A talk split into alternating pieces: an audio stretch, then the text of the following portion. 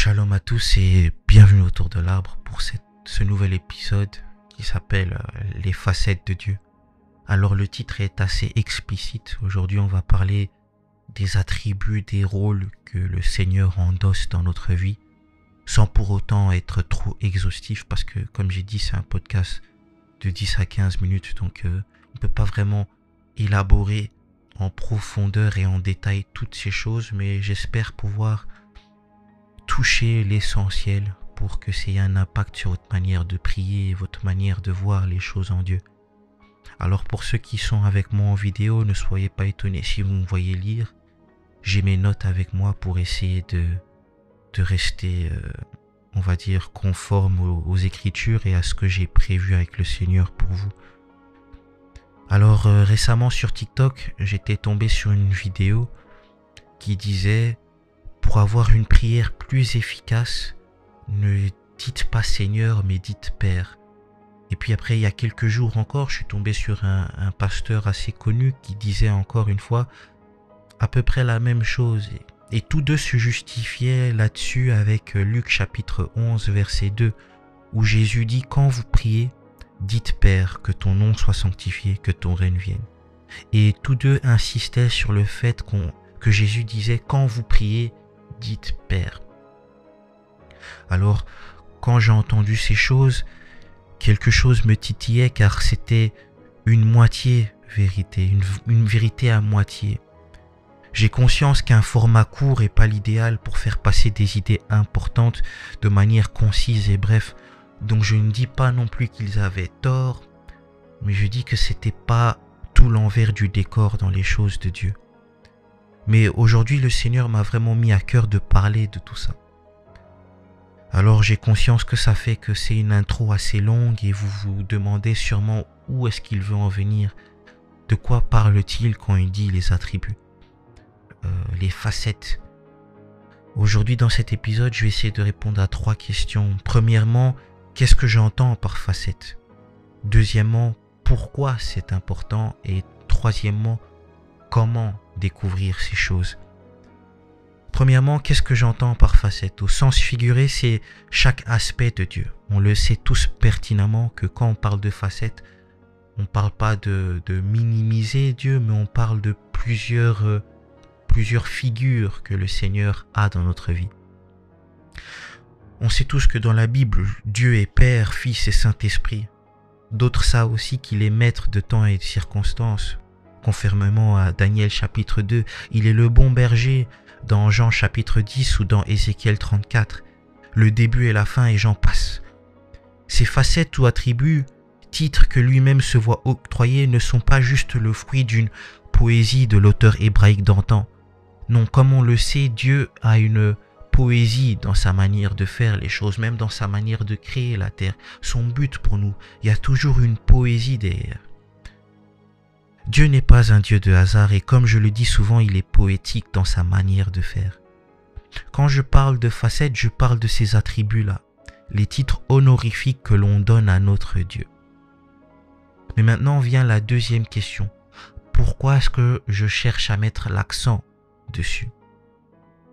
Dans Éphésiens, Paul dit ceci, Éphésiens chapitre 1, verset 16 à 17, il dit, Je ne cesse de rendre grâce pour vous, faisant mention de vous dans mes prières, afin que le Dieu de notre Seigneur Jésus-Christ, le Père de gloire, vous donne un esprit de sagesse et de révélation dans sa connaissance.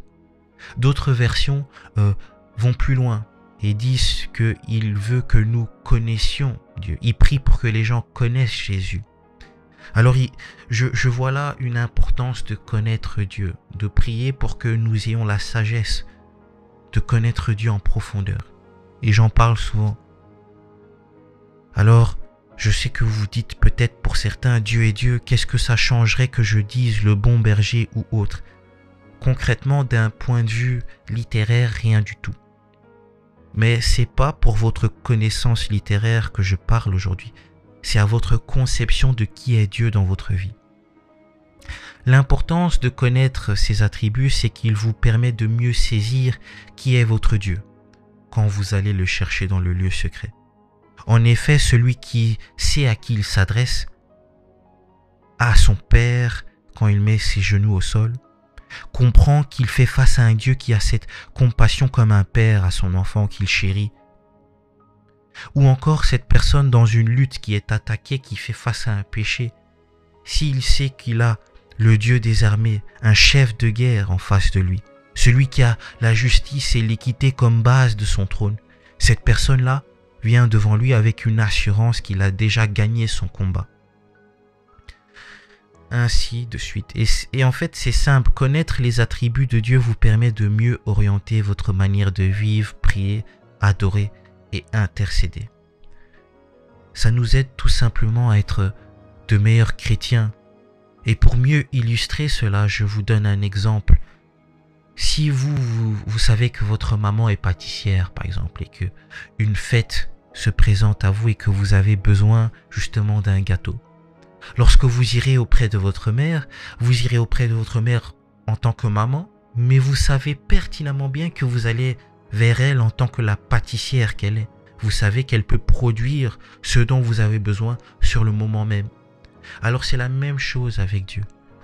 Pourquoi c'est important de connaître les attributs et les facettes de Dieu? C'est parce que quand on va dans le lieu secret, quand on marche en tant que chrétien, lorsqu'on se prosterne devant lui, si on sait qu'est-ce qu'il est capable de faire, ce qu'il est, ça oriente notre prière. Et comme j'ai dit, ça oriente notre manière de vivre.